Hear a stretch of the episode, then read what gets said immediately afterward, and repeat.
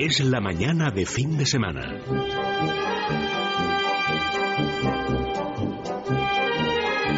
La hora de motor 16.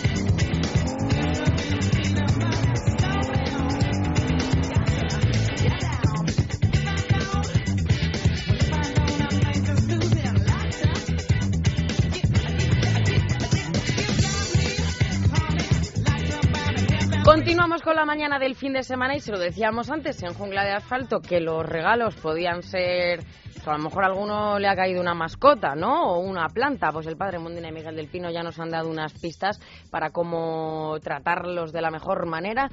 Pero a lo mejor pues, alguno ha tenido suerte. Hombre, que, que te regalen un coche te has tenido que portar muy bien en 2012. Y si te compran uno de los coches, de los últimos que nos decían en el catálogo este de superbólidos, un Jaguar, qué sé yo, un Porsche un, eh, en fin, cualquier, un Bentley, ya sabéis que ese es mi favorito, algún día me caerá. Amalio, ¿a ti te han regalado algo? No, ha sido más malo, doy fe de ello, normal como te van a regalar. Bueno, el amigo eh, Eduardo Cano no está, ¿por qué? Pues porque tiene una baby guapísima y se ha quedado con ella en esta mañana de Reyes como tiene que ser. Y aquí, pues los que no tenemos hijos estamos al pie del cañón, ¿verdad? Andrés Más, ¿qué tal? Tú tienes un hijo, pero ya ha crecido, criado. Ya está, está criado, ya no necesita que juegues con los juguetes, ¿verdad? Oye, ¿se ha portado también tu hijo que alguna vez has pensado en regalarle un coche? No, ¿verdad? No. Más en los tiempos que Rotundamente no. A Julián Garnacho, seguro, con esa cara de niño bueno que tiene, un coche te han tenido que regalar en algún momento, una moto. De juguete. De juguete, ¿ves? Pues algo es algo. ¿Qué tal, chicos? ¿Cómo estamos? Bien, bien. ¿no? En este día, yo bien, perfectamente. Me han traído carbón los Reyes Magos porque he sido regular nada más, pero este 2013 voy a intentar... Carbón, del que se come. Del dulce, está muy bueno, claro que sí. Bueno, noticias, tenemos noticias de actualidad y luego hacerme un sumario de lo que vamos a hacer esta, pues esta mañana. Eh, hoy el debate va a ser sobre los peligros del invierno al volante, ¿eh? porque no sabemos, no tenemos muy claro si la gente, los conductores están preparados para Las precauciones que hay que tomar. Para afrontar, sí, y cómo responder ante determinadas situaciones de de hielo. Andrés, ¿tú crees que mm, los conductores, los normales, ¿no? los que no estamos tampoco obsesionados con esto del motor o no somos especialmente entendidos, tomamos precauciones tanto en, la época estival como en invierno y hacemos los cambios que hay que hacer, véanse ruedas, es muy importante. Esto parece como de Fórmula 1, ruedas de invierno, ruedas de verano, ruedas de calor, ruedas de lluvia, pero... Ya, hicimos un programa, yo creo, hace relativamente poco sobre recomendaciones de lo que había que hacer para tener preparado el coche para el invierno, pero yo creo que hoy vamos a hablar un poquito más de cómo reaccionar ante una situación de emergencia, pues yo qué sé, de pronto un banco de niebla por sorpresa, una placa de hielo, eh, en fin, de todo esto vamos a hablar y, vamos a contar cosas curiosas y alguna metedura de pata de la DGT. Venga, uy, pues me gusta, entonces me froto las manos. Luego tenemos también, eh, vamos a hablar un poco de las tendencias 2013, es decir, eh, lo que... ¿Qué se lleva? sí, sí, sí, un poco tipo moda. ¿Qué es lo que se va a llevar en 2013 en el mundo del motor? También nos vamos a poner al volante de la mano de Julián Garnacho que está aquí con nosotros. Hola, Julián. Muy buenos días. Eh, del Opel Mocha, que es eh, un modelo más en, un segmento de moda, como es el de los Camino compactos, pequeños. Y por último, vamos a hablar de la, de la marca Quoros, que es una marca china que va a llegar a Europa y sobre todo va a llegar a España en 2014 pero que es la primera marca china que viene con un, poquito más en serio que el resto. Estupendo. Bueno, el Ford Kuga también será uno de esos coches que veremos mucho, yo creo, ¿no? Durante estos años hemos hablado, este año hemos hablado de él. La semana pasada hablábamos de lo del coche del año. Estaba aquí Javier Rubio, Eduardo también. Pedro, eh, Javier, eh, Montoya, y me decían cuál había sido el coche del año para ellos, más allá de luego el que es el, el oficial. ¿Cuál ha sido para vosotros, un par de ellos, el coche de este 2012? Andrés? es que ha habido muchos y muy buenos. Eh, a mí me gusta mucho el golf, eh, pero también el clase A ha sido una grata sorpresa. Coincides con tus compañeros. un cambio radical, un cambio radical. No lo había oído, ¿eh? No, sí, sí, sí, sí. He estado de vacaciones, pero yo creo que el clase A ha sido un cambio radical en, Mercedes, en el concepto de, de compacto, de pequeño, como era el clase A antiguo y, es un coche que en la redacción nos ha entusiasmado a todos, lo que, a todos los que lo hemos conducido.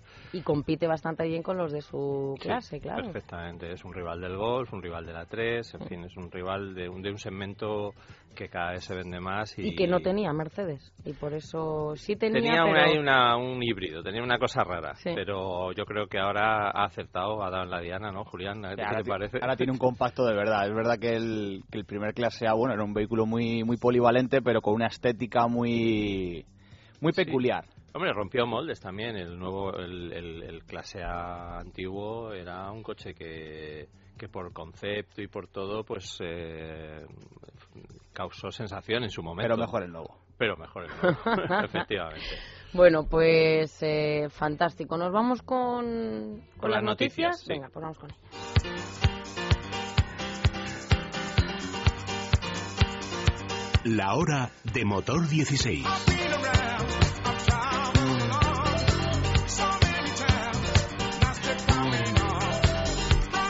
Bueno, pues Andrés, cuéntame ese primer eh, titular. La Checoslovaquia sería el segundo mayor productor europeo de automóviles. Pues fíjate, la producción de automóviles de la República Checa y Eslovaquia en 2012 ha superado en conjunto los 2 millones de unidades con eh, lo cual, de existir aún Checoslovaquia, sería hoy la segunda potencia europea en este sector. La producción de ambos países, gracias sobre todo al gran crecimiento de las empresas de automoción eslovacas, supera los dos millones de vehículos. Así lo, lo decían recientemente los diarios de aquella zona, sobre todo el diario Mladla Fronta Dnes, en un análisis de ambas economías 20 años después de la división de la Federación Checoslovaca. La antigua Checoslovaquia ocuparía la segunda plaza después de Alemania con 6 millones de coches y estaría por delante de Francia, que ha cerrado este, este, bastante, o sea, este año en, eh, por debajo de 1,9 millones eh, de autos, cifra que alcanzó en 2011. Los fabricantes franceses están entre los más afectados por la crisis algo que pasa en España también, Andrés. Pues sí, estos países, estos países son testigos de un continuo aumento de la cuota de mercado gracias entre otras cosas, a, unos costes de producción muy bajos y a una fuerte presencia de productores alemanes y asiáticos. Además, en ambos países se fabrican sobre todo automóviles para los que hay demanda a largo plazo, es decir, de, la gama media y baja, y utilitarios deportivos de precio asequible, por lo que se entiende que estén alcanzando estos niveles de producción y nos da mucha envidia. Nos da mucha envidia, hay que decirlo, claro que sí. Hmm. Bueno, otra gran marca, Andrés. Audi. Audi mantiene la inversión, ojo al dato, de 13.000 millones de euros hasta 2016. Pues con ese poderío que caracteriza a esta marca, el fabricante alemán Audi ha anunciado en estos días que mantendrá en pie la anunciada inversión de 13.000 millones de euros hasta 2016, que incluye nuevas plantas de producción en York, en Hungría, en eh, Fosan, en China y en San José Chiapa, en México. En un comunicado, el director financiero de la compañía, Axel Strombeck, ha anunciado que la marca, a pesar de las difíciles circunstancias que van a seguir, invirtiendo en grandes sumas de dinero para continuar con su estrategia de crecimiento. Estos 13.000 millones de inversión ya anunciados en la presentación de resultados de la compañía como parte de la denominada Estrategia 2020 serán destinados principalmente al desarrollo de nuevos productos y tecnologías a un ritmo de alrededor eh, de 2.000 millones anuales al margen de la construcción de nuevas fábricas.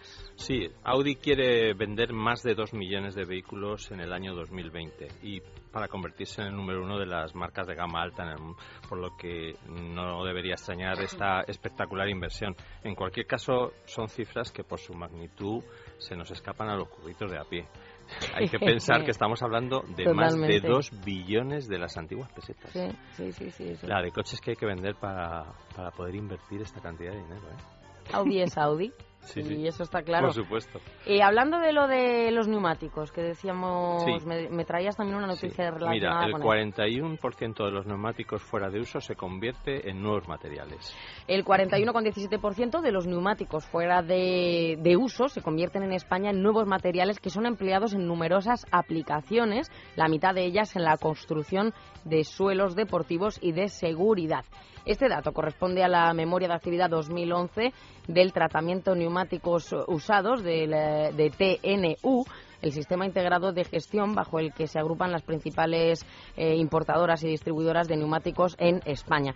Este gestor eh, recogió más de 7 millones de neumáticos usados en 2011 11, fíjense, 51.800 toneladas. Esta cantidad que será similar en 2012 y que ha pues, supuesto evitar la emisión de más de 400.000 toneladas de CO2 y un ahorro de más de 55 millones de litros de petróleo. Luego dicen que el ahorro, Andrés, y la ecología en el motor no está presente. Sí, la conversión del neumático usado en otros materiales forma parte de un proceso de valorización con distintas aplicaciones, como la fabricación de pavimentos empleados en campos de juego y atletismo, césped artificial para campos de fútbol, golf o tenis y los setas de seguridad para parques de juegos, geriátricos o piscinas. Pero es una lástima que solo un porcentaje pequeño de los neumáticos reciclados, es decir, como un 1,67%, se utilice en asfaltos con bases de goma, ya que eh, este sistema, con este sistema se consiguen grandes ventajas en adherencia, ya que reduce la distancia de frenado, y en disminución de la sonoridad. La verdad es que hay todavía zonas y, trazados, tramos de, carretera que cuando llueve es, es un auténtico peligro porque se forman bolsas de agua y además es que con la cortina de humo de, de, agua que levanta el coche de delante no se ve absolutamente nada. y sin embargo vas por otros tramos más modernos con un asfalto que absorbe mejor el agua o estos tramos hechos con, con asfalto preparado con, con, goma de neumático y es que es, que no hay color, es otra historia. Es una maravilla. Es otra historia, pero es mucho más caro, claro. Efectivamente, bueno, y también se invierte donde se invierte, Andrés, ese sería otro debate, pero bueno. Chicos, nos vamos con ese otro debate que me Los peligros de invierno al volante. Vamos. La hora de motor 16. Es la mañana de fin de semana.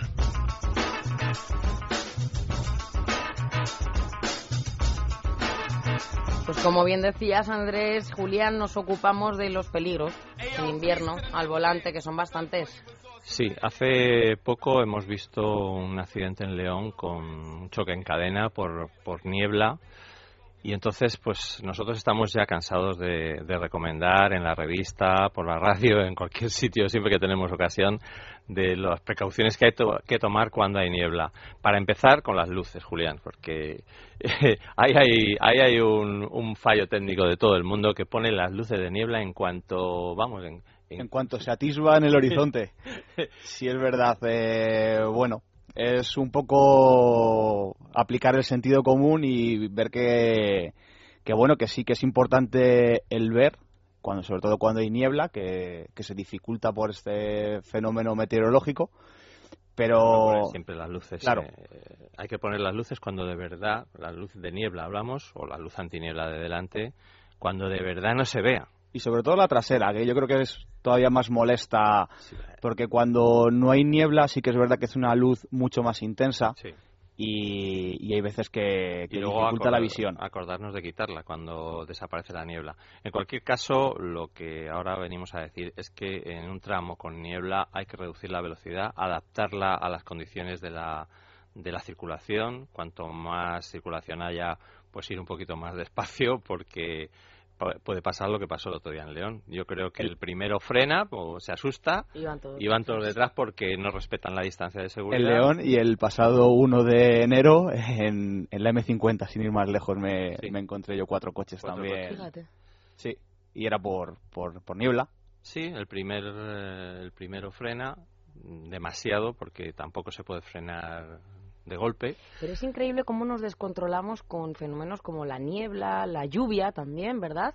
Y cómo el tráfico se resiente de todo eso, nos descontrolamos los propios conductores. ¿no? A mí me llama la atención que en cuanto caen cuatro gotas, por ejemplo, de lluvia, hmm. unos colapsos y unas cosas. Por cierto, vamos a hablar ahora de la lluvia y del agua planning. Mira, hay un, un, anuncio de la DGT ahora mismo en la. Bueno, ahora mismo no sé si seguirá, pero desde luego lo han estado poniendo eh, varios días o durante un tiempo, y es que decía que con lluvia había que presionar el freno suavemente para no eh, para evitar el, agua, el aguaplaning. Vamos a ver, eh, primero, el aguaplaning no se evita tocando el freno.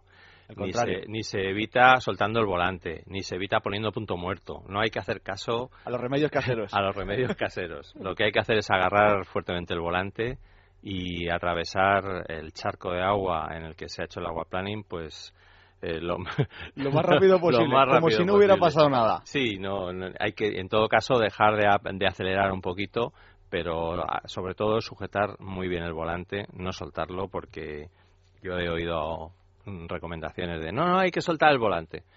Error. Error. si sueltas el volante nunca sabes dónde vas a acabar. Sin embargo, el salvaje que da esos consejos, pues mucha el volante. Gente, yo he oído gente decir que, que en las curvas hay que poner punto muerto.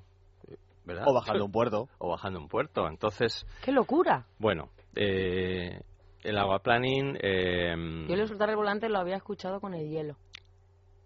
Pues tampoco. Que si patinas, que el volante, como no te hace caso, que tú ya sueltas las manos y donde te lleve el coche y tú te. No, incluso, fíjate, fíjate incluso hoy en día todos los coches llevan ABS. Bueno, pues eh, también mucha gente piensa que el, ABS, que, que el freno, con, cuando se lleva ABS, el freno no hay que pisarlo fuerte porque notan ahí un, una vibración muy rara. Bueno, pues con ABS hay que pisar el freno a tope, pero lo más fuerte posible. Sí, es verdad. Yo, yo he llegado a montar con gente que, bueno, claro, no está habituada a que, a que en su coche salte el ABS y a lo mejor coger un poquito de arena o gravilla suelta mm.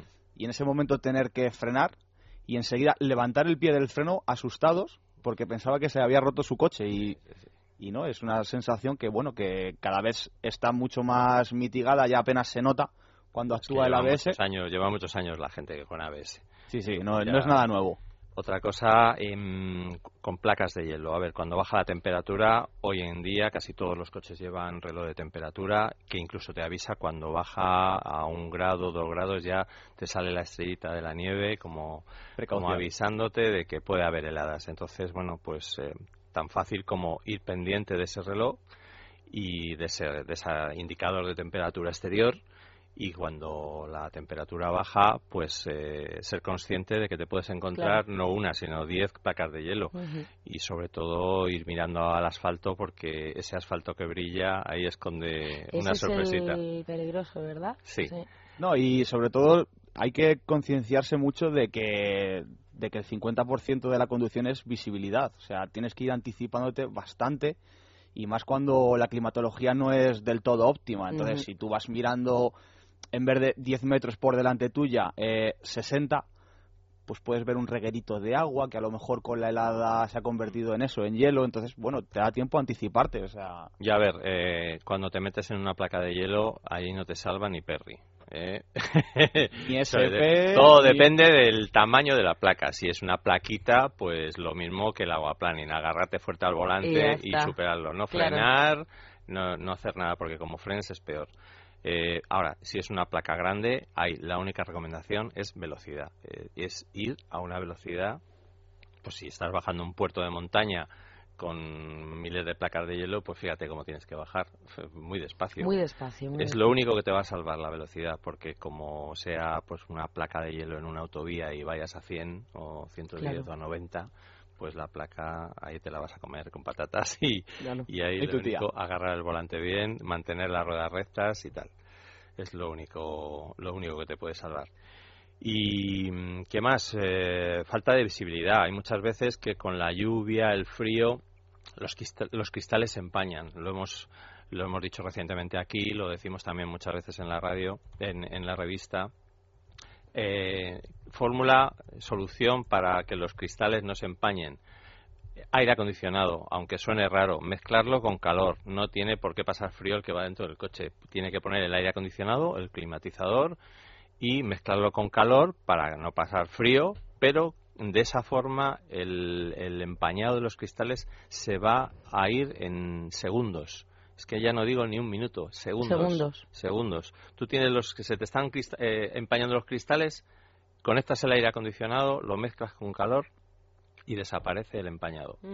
Y eso es... Más rápido que la valleta.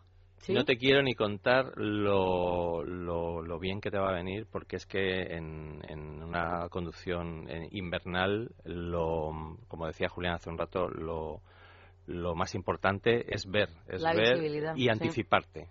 Y si y con los cristales empañados, aunque solo aunque el, la luna delantera aunque la luna delantera la lleves bien, si llevas el resto de los cristales del coche empañados, de momento ya no ves ni por los espejos retrovisores, porque como llevas empañadas las, las lunas laterales, no ves. y eso ya te impide, si a la hora de adelantar, si puedes adelantar o no, te impide ver si viene alguien o no.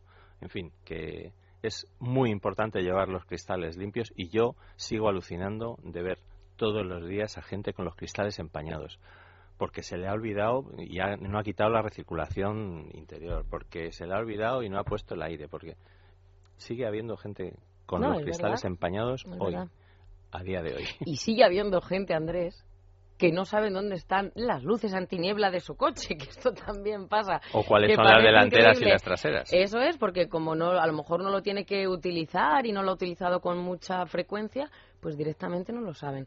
Bueno, Elia, es que hay gente que tiene sexta marcha en su coche y no la utiliza porque dice que la sexta, pues a lo mejor es para ir muy rápido. Para ir muy deprisa. Conozco ah, gente que va en quinta y no mete sexta escribe otro libro, Andrés, de, de las leyes de Andrew, escribe, vamos qué sé yo. En fin. bueno, chicos, hasta aquí, ¿no? Y nos vamos con las tendencias. nos vamos con las tendencias. A ver qué nos ponemos este año en cuanto al motor.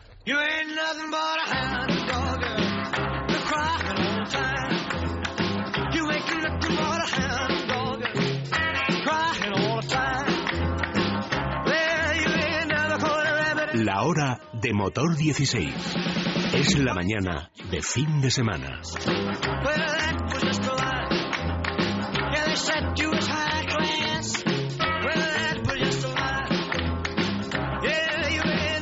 Nuevos modelos, Andrés, bien equipados, cuéntanos. Bueno, pues eh, nos espera un 2013 impresionante en cuanto a, novedades, tendencias y cosas buenas para los conductores. Por ejemplo, eh, lo hemos hablado muchas veces, mm, están llegando nuevos modelos mucho más equipados, mucho más equipados y mucho mejores. Y pero lo más curioso, a menor precio. Julián, ¿por qué? plataformas, globalización. Hay, hay, más gustos y la gente no se, no se, no se queda con una sola cosa. Ahora ya encuentras mucho, mucho donde elegir. Entonces las marcas quieren tener un vehículo pequeño, quieren tener un vehículo un poquito más grande, mediano, todo terreno pequeño. Hmm. Y Para que en cualquier segmento puedan ser claro, por eso utilizan plataformas modulares en fin, un montón Están haciendo modelos para todo el mundo, con lo cual les sale mucho más barato hacerlos. Sí, lo que eh, llaman vehículos globales. Son coches diseñados al final para, para todo el mundo. Ya no es esto de que para Europa se hace un coche, para Estados Unidos otro. Y todo eso reduce el coste de fabricación, también se aprieta mucho a los proveedores eh, y al final el resultado es que tenemos un coche mucho mejor que hace 4 o 5 años y encima o al mismo precio o más barato. Sí. Además, lo que se trata de los extras cada vez vienen de serie, ¿no? Muchos de ellos y además eh, con, precios muy, muy, muy razonables. Es como todo. Al, eh, al, principio es algo que, que vale mucho más dinero. O sea, por ejemplo, cuando empezaron a florecer todo el tema de navegadores, eran, eran opciones caras, pero ahora ya está muy generalizado. hasta por menos de 200 euros. Eso, eso. Ahora, quien no tiene un navegador en su coche integrado es porque, no, quiere. Otra cosa, más modelos todo camino en el segmento pequeño. Por ejemplo, tipo del Opel Mocha que vas a hablar tú dentro de un rato. Sí, porque ya lo, ya lo hemos podido conducir y, y sí es un segmento que está, está a tope. Pero vamos, también encontraremos coches como el Renault Clio familiar, el Peugeot 2008, otro pequeño crossover, el Volkswagen Crossup, eh... Fiat 500 Tricking. La verdad es que ese segmento eh, va a crecer en 2013. Pues si no van a llegar al menos 10 nuevos modelos a ese segmento, pues poco le va a faltar. Eh, como dato curioso, es un segmento que crece eh, en China a un ritmo del 30%, no al año, al mes. ¡Wow! es impresionante. Se han puesto muy de moda. sí. sí. sí. A ver, llegada del sistema de frenado automático en ciudad, el City Safety, que hemos hablado muchas veces, pues cada vez lo va a llevar más modelos. Claro, Volvo empezó un poquito como marca puntera eh, a utilizarlo, pero, bueno, incluso lo están llevando coches muy pequeñitos, toda la, el, el trío... el Skoda Citigo y el Seat Mii Fíjate. Ya, lo, ya lo pueden equipar. pequeñitos, y, lo que, y volvemos a la misma, por un precio prácticamente podríamos considerar ridículo. Es como el Star Stop, cada vez lo llevan también, lo, fíjate. El Star Stop, digo, cada vez lo llevan también más, Cada vez más. más vehículos. Sí, sí, sí, y ahorra, sí, sí, sí. ahorra, ¿eh? Es eficiente, se nota. Bueno, otra cosa, motores de gasolina con consumos de diésel. Eh, Sí. Y ahí podemos hablar del motor de Ford, el EcoBoost, que Una maravilla. yo creo que ha sido el motor que más nos ha sorprendido en la redacción en 2012. Yo no sé qué coche, y me van a disculpar los oyentes, intentaré hacer memoria, y como no está Eduardo, no, no lo recuerdo. Eh, un, un, eh, coche eh, con unos consumos igual que un diésel y además con una potencia o sea, razonable. No estábamos hablando de que Sí, consumía el Focus. 5, cinco, pues El efectivamente. el Focus. EcoBoost claro. con motor de tres 5 cilindros. litros a los 100 kilómetros. Lo hay, son con cifras 100, de diésel. sí, lo hay con 100 caballos, lo hay con 125 caballos, pero es que te montas y primero no parece un tres cilindros, segundo anda que se las pela y tercero es que tiene unos consumos que dices no puede ser. Claro. ¿Para qué, ¿Para qué la gente se sigue comprando diésel? Diésel, si- sí. Sin hacer muchos Hace kilómetros unos al años año. tenía, era razonable, ¿no? Y, pero No, y hace unos años y la gente ahora mismo es cuadriculada, se sigue comprando diésel, Diésel. sin echar cuentas. Bueno, Lo pero digo en, siempre, en el hay que echar 2013 va a cambiar. como también eran cuadriculados cuando salieron los diésel y la gente era gasolina, gasolina, gasolina porque el diésel tenía poca potencia, luego ya poco a poco fueron Mm, y llegando. sonaban mucho. Sonaban mucho. Pasa que las, ma- las marcas eh, pusieron mucho de su parte en desarrollar motores diésel cada vez mejores y, Claro. y es lo que tenemos ahora mismo. Y dejaron, descuidaron, por así decirlo, un poco los gasolina, pero vamos, han vuelto otra vez y, y estos son... Bueno, una tendencia de la que vamos a hablar ahora que empezó con Mini, empezó con Fiat 500, con coches exclusivos, que es la de personalizar el coche. Antes eran los tuning, Sí. ¿eh? los tuneros los que personalizaban. Ahora ya eh, se puede personalizar el coche con, eh, con tuning de marca, entre comillas, que se llama. Y es que tú antes de comprar el coche, pues en, eh, con un ordenador, con un, con un vendedor al lado y con, y con una pantalla en la que puedes ver todas las configuraciones posibles de tu coche, Increíble. pues puedes hacer un coche casi a, a tu medida, pero no te puedes imaginar a qué nivel. O sea, desde los tiradores de colores diferentes, el, el salpicadero No sé si con era el, el- paneles que se el pueden Fiat quitar. y- 500, ¿no? Es uno, como por ejemplo. alucinante todo lo que se le puede Bueno, poner. pues eh, llega el Opel Adam, sí, que es del que hemos otro rival también. de estos coches, que es un coche también de capricho, pero de una marca, pues digamos, generalista como es Opel, pero que se apunta al carro de, de la exclusividad. Fíjate hasta el punto de que los vendedores que, que te ofrez, de Opel que te ofrezcan un, un Opel Adam han tenido que hacer un curso de solo cómo funciona el configurador para, para explicarte las, las diferentes opciones de, de personalización que puede tener tu, tu futuro coche. Digamos que puedes tener, pu- puedes tener un Opel Adam único en el mundo, porque mm, va a ser complicado que coincidan mm, varios Opel Adam con, con, el mismo, con la misma configuración que has hecho tú. No, pues eso es genial, eso es genial, porque al Pues sí. final lo que se busca es eso, un poco Es la... que tengo un coche, puedes decir, tengo un coche único. Tengo mi coche. Mi tengo coche. mi coche. Claro coche. que sí. Cuando Más- lo dijimos un día, con tiene hasta estrellitas en el, En en el, el bueno, techo sí, del coche. sí. O lo del Lexus, que se que echaba las partículas para cuida- cuidar el cutis y estas Sí. cosas. Bueno, Tema, eh, otro, el, por último, eh, cada vez va a haber más modelos de bajo coste, low cost. Eh, los ejemplos que tenemos y recientes, cada el, vez mejor hechos, Andrés. sí, el Seat Toledo, que es otro coche que nos ha sorprendido mucho en la redacción, acaba de volver hoy una persona de vacaciones con él y ha venido hablando maravillas, porque la verdad es que el coche es que es muy agradable de conducir eh, y no parece que valga, que valga lo que Lo vale. que vale. sí, sí sí, sí.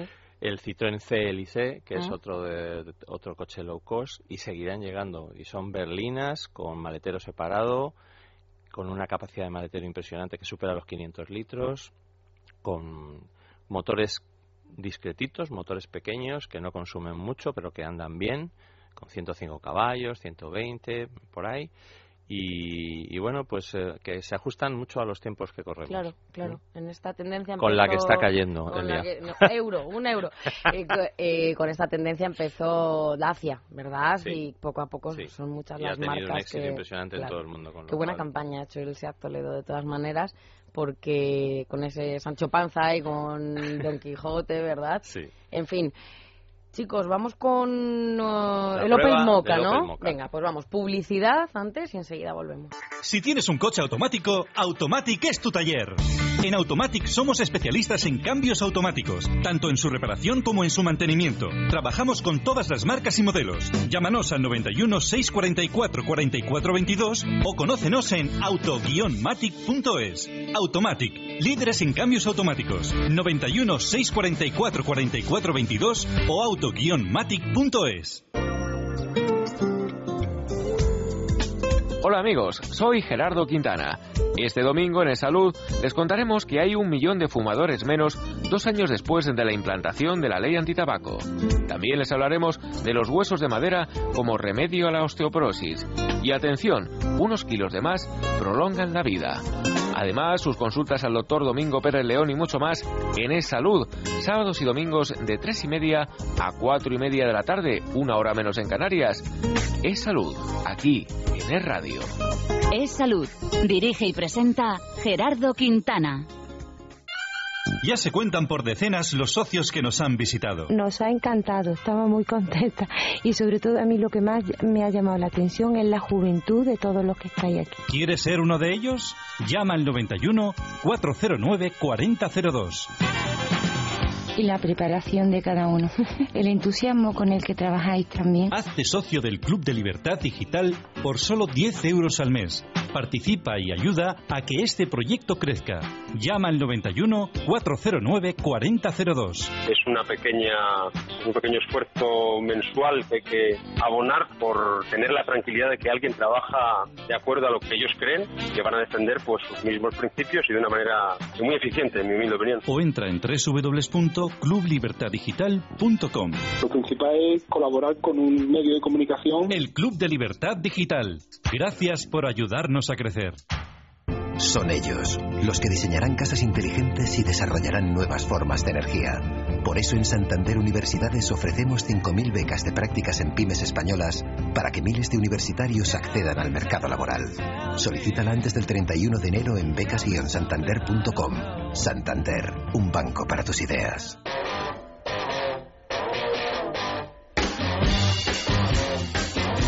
La hora de motor 16. Es la mañana de fin de semana.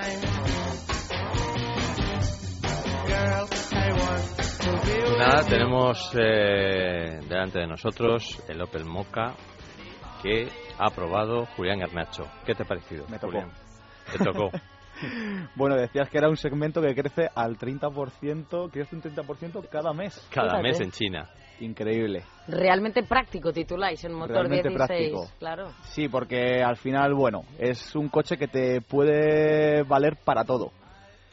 Y bueno, explicamos. Eh, Cuatro, cuatro... 4,28 metros de largo, lo que viene a ser un... lo que mide más o menos un compacto y esto le hace ser alternativa ya no solo a otros sub rivales como podría ser el Mini Countryman, como podría ser el Nissan Juke, sino dentro de la propia marca Opel es, es un duro rival yo creo que para incluso un Opel Astra porque por dentro es, es muy amplio, tiene un maletero decente, son 360, y- 356 litros los que tiene.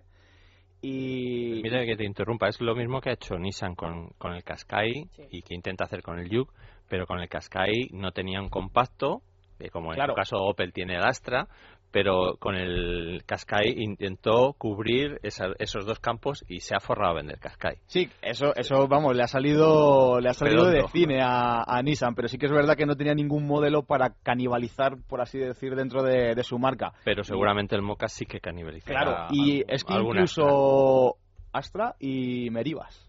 También. porque también eh, bueno es un vehículo de corte familiar pero bueno esto es un sub. O sea hay que mentalizarse que tampoco es un todoterreno aunque hay versiones que tienen tracción a las cuatro ruedas.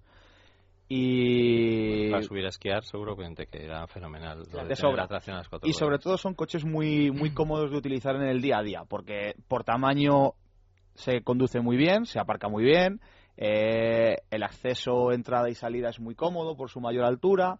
Y luego bueno lo que hablábamos antes de, de ver de anticiparse con este lo puedes hacer mucho mejor porque el puesto de conducción está más elevado Eso claro. es- yo creo que es lo que más agradece la gente en Claro. este tipo de coches, porque no son coches eh, de gran tamaño ni súper largos que sean difíciles de aparcar y sin embargo vas en una posición de conducción que te vas anticipando a todo el resto de, de los conductores que tienes alrededor y la anticipación es seguridad. Claro, y antes, antes la gente era pensaba que el ir alto es, era el ir en un todoterreno de, de los de toda la vida y esto en cuanto te montas dentro te das cuenta que es un turismo es, con un, es un menos coche inercias, más con menos es. peso. De dinámica o sea, va, va fabuloso Tiene todas las ventajas, pero no los inconvenientes claro de es, lo que es un tenga. coche que va muy bien es es prácticamente como tiene la- el comportamiento de un turismo.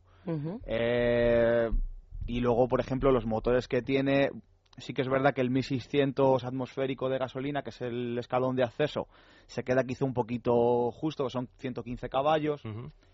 Y sí que es verdad que cuando lo cargas con gente y demás, ahí peca de, de poca potencia. Pero bueno, también es verdad, también ellos utilizan el 1.4 turbo de 140 140 caballos caballos. y un 1700 diésel de 130 caballos. Este motor, según Opel, eh, copará el 80% de las ventas del Opel Mocha. Fíjate. Sí, además está bien porque es el único que te deja elegir entre tracción delantera o tracción a las cuatro ruedas, porque el 1.4 turbo es exclusivamente tracción a las cuatro ruedas. Y también tiene opción de un cambio manual de seis velocidades o automático. Pues fíjate, y en cuanto a la seguridad, lo que estamos diciendo y ese equipamiento, que no han dejado nada, no se han olvidado nada, No, no, porque y eso, el, el Opel Ice ese, ¿no? El, Sí, la- el avisador de colisión. Sí, tiene la cámara que te va, te puede mostrar las señales de tráfico, te indica la distancia con el vehículo que llevas delante, incluso en segundos. Te va Fíjate. marcando el tiempo. Control de descensos también, que y eso una es opción importante. exclusiva de Opel, que es lo del FlexFix, el- lo de las bicicletas, que esto es un para la gente que monta en bici es, Es un, muy útil. es un puntazo. En Es el muy Mocha tiene un precio de, de 600 euros y ya decir que es el de segunda generación, que el cual permite abatirlo para, para acceder al maletero. ¿Qué tal la parte de atrás? Bueno, ver, Estrechita, ¿no? Un poquito, por sacarle un pero. en- en eso hue- dicen al para, menos. hueco para interiores es, está bien, pero claro, hay que recordar que tampoco es un coche muy grande. Claro. Entonces, si atrás intentan entrar tres adultos, Entran imposible. pero ajustaditos. Sí, es, es, el problema que tienes es la anchura trasera. También condicionado un poco por el diseño. Si veis el coche parece muy, muy robusto, entonces Que a estos coches tampoco se les puede pedir su competidor directo, el Nissan Juke, por ejemplo, pudiera ser, tampoco es... eh, el Juke hay que decir que tiene bastante menos maletero. Por eso, entonces, 250 claro, litros. Sí, claro, el, el claro. Juke es, es que es el Claro. ejemplo más pequeño de, de todos. Claro. Ah. No, pero, o sea, es una... A ver, que nos, si nos ponemos tiquismiquis, en un Astra atrás tres personas grandes no entran. no entran claro. tampoco. Entonces, Oye, bueno, Lo que sí que el interior, salpicadero, por lo que estoy viendo, es, es una pasada, es muy y bonito de y de calidad. también, ¿no? Otro, otro defectillo, por así decirlo, podría ser el, el que tiene mu- muchos botones y pequeñitos, el salpicadero. Es algo que ya también lo Sí, criticábamos en los Astra y en los Insignia sí. y la verdad que requiere un poquito de adaptación.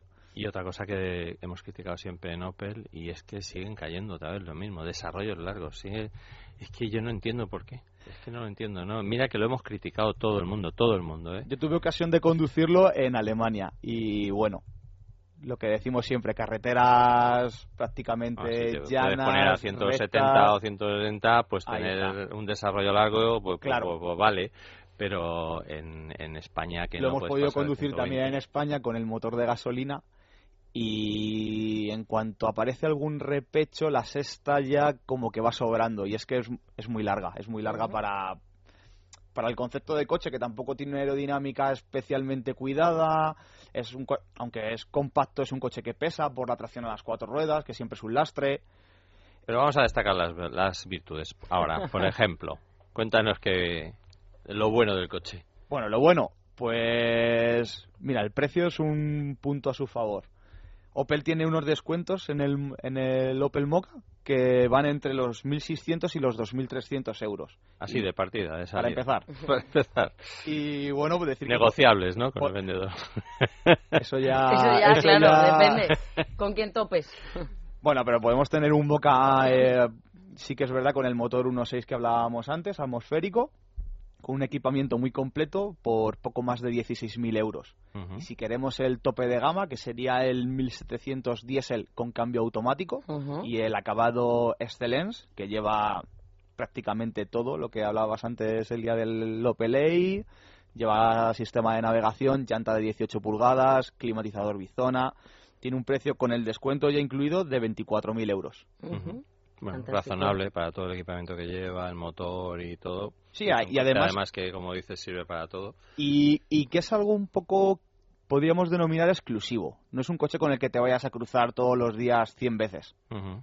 Entonces, Oye, yo creo que en cuanto al diseño son coches muy coquetos eh, y muy bien diseñados por fuera y que cada vez se, se llevan más. sí. Ese Sí, sí, tipo es de, mm, de turismo, pero con presencia, un sub, vaya, ¿no? Se llama en el, Sí. en el sector. Eso es. ¿Algo a su favor más? Pues que todos los Opel Mocha cuentan con sistema Start-Stop de serie. Muy bien. Y se Lo cual, pues te- si lo usas en ciudad, pues sí que le sacas el partido que, que ese sistema te, te Yo, ofrece. yo creo que es un coche también muy mucho de ciudad, que mucho para llevar a los niños al colegio, para yo creo que es un coche para ir a la oficina. Sí, porque al final es práctico. Sí, porque es peque- eh, tiene un tamaño razonable para Sí. ser un coche ciudadano. Sí. Es muy manejable. Bueno, pues me habéis convencido.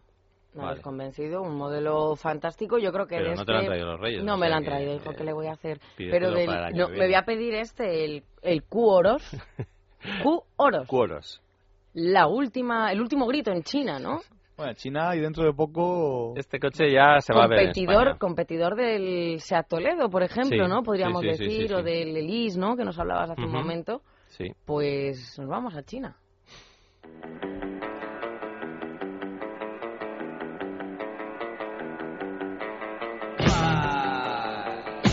La hora de motor 16.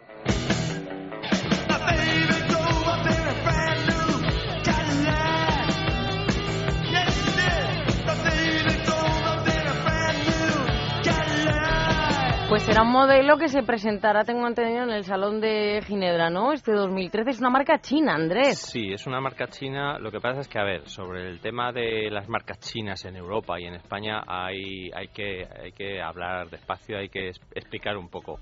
Porque, a ver, los chinos llevan, lle- llevan amenazando muchos, mucho tiempo con vender coches en, en Europa. En Europa, en algunos países ya se venden, pero a España todavía no han llegado. Ha habido algunos fracasos estrepitosos, sobre todo a nivel seguridad, como el Landwin, que no consiguió pasar el crash test de Euro NCAP, vamos, quedó, quedó destrozado. Entonces, pero los chinos son muy, muy curiosos. eh, dijeron, esto no nos va a volver a pasar nunca más. Y entonces se llevaron a un montón de técnicos eh, alemanes de marcas prestigiosas, se los llevaron a China para que hicieran un coche como es debido. Bueno, en el caso del Quoros, eh, que es una marca china que se va a presentar ahora en Ginebra, ya tiene departamento de prensa en España. Su primer modelo se llamará GQ3 eh, y estará en España en 2014. El coche se va a empezar a vender en China en 2013, pero a España llegará en 2014. Y va a ser, yo creo, la, la primera marca que se va a tomar en serio las cosas desde el primer día, ¿no? Desde el primer día de fabricación. Porque a diferencia de otras marcas que vendían ya cosas en chino, en China, eh, pues con unas pretensiones mucho más modestas, de, de no de- a nivel a, a todos los niveles a nivel equipamiento a nivel seguridad a nivel emisiones pues eh, Quoros yo creo que desde el principio se ha tomado las cosas tan en serio tan en serio pues que que eh, se ha, ha llegado a acuerdos con, con marcas mm, europeas eh, para de- dejar todo muy bien atado o sea, el, por ejemplo, ha llegado a, a un acuerdo con eh, Chery Automobile, que es eh, un constructor independiente, el más importante de China, y con Israel Corporation, que es una compañía de inversiones industriales, eh, pues para construir el, el coche. Eh, la plataforma, por ejemplo, ha sido concebida por ingenieros de cueros en colaboración con, por ejemplo, con Magna, que Magna Steyr pues es una prestigiosa marca europea y luego para asegurarse los requisitos de éxito pues también ha llegado a acuerdos con, con otros líderes de- del sector por ejemplo pues con TRW con Continental con Bosch con Valeo con Microsoft en fin, que, que está... mm, Está a, nive- a nivel europeo. Está, está haciendo las cosas bien y haciéndolo, dando pasos poco a poco.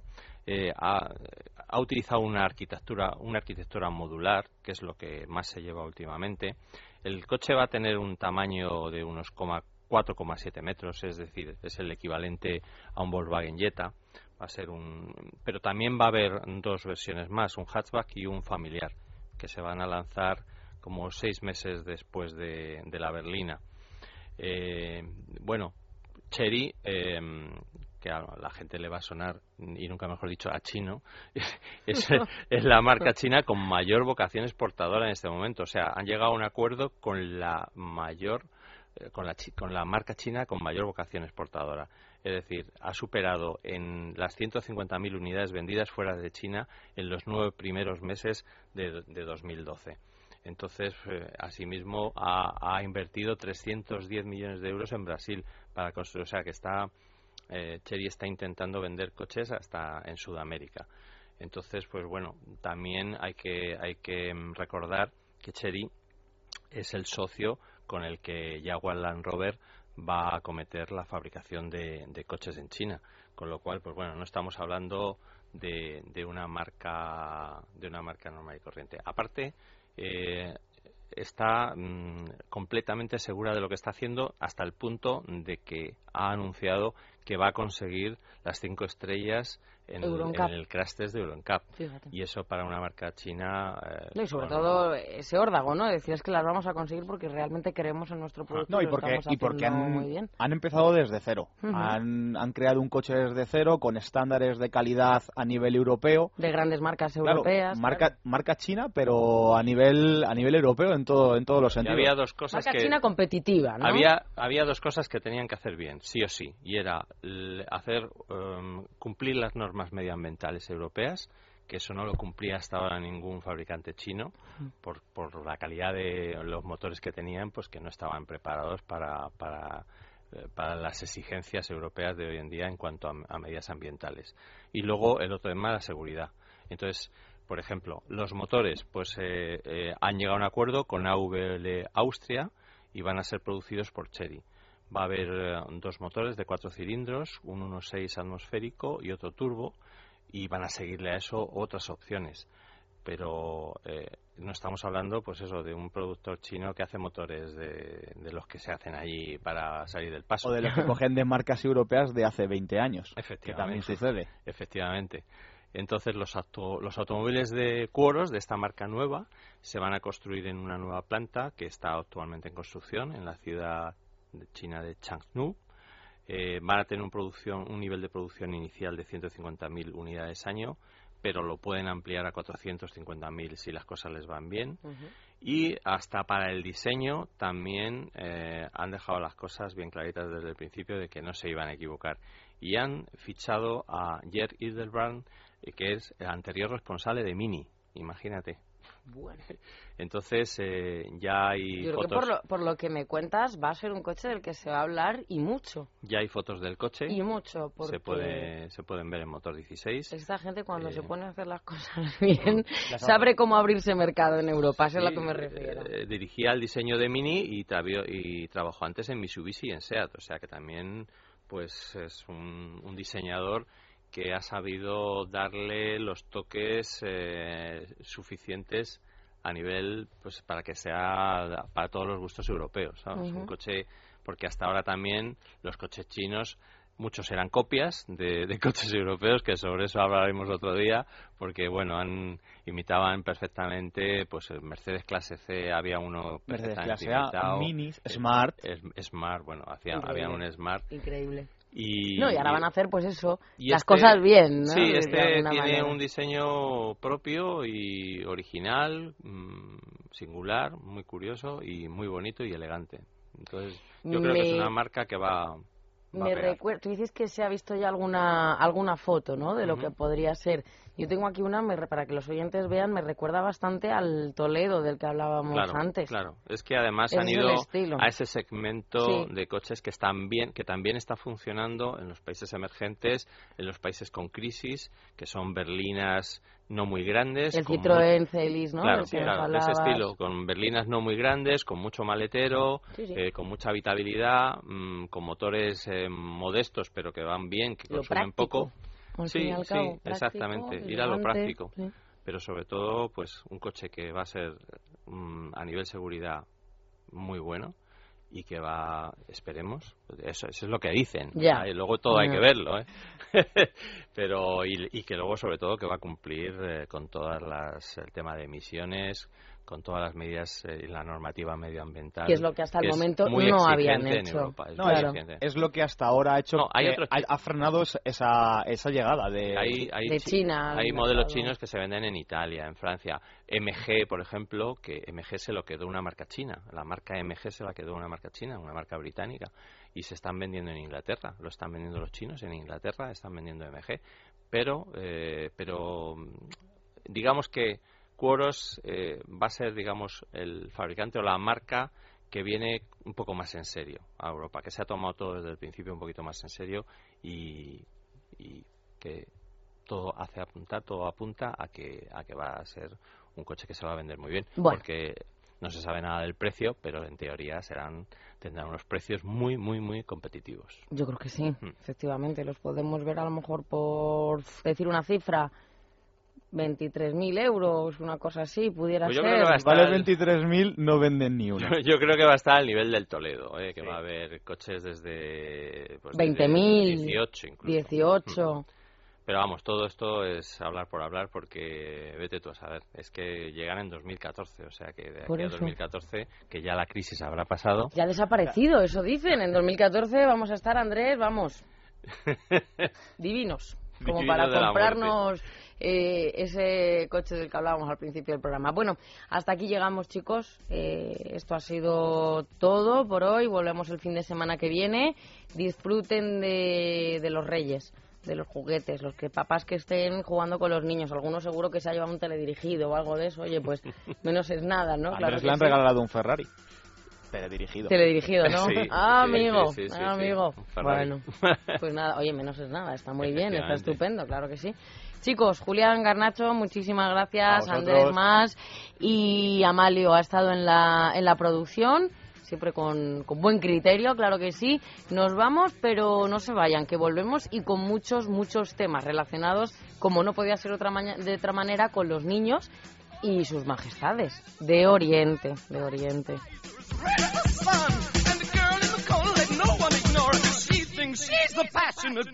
Oh, yeah, Everybody was frightening. And the music was soothing. And they all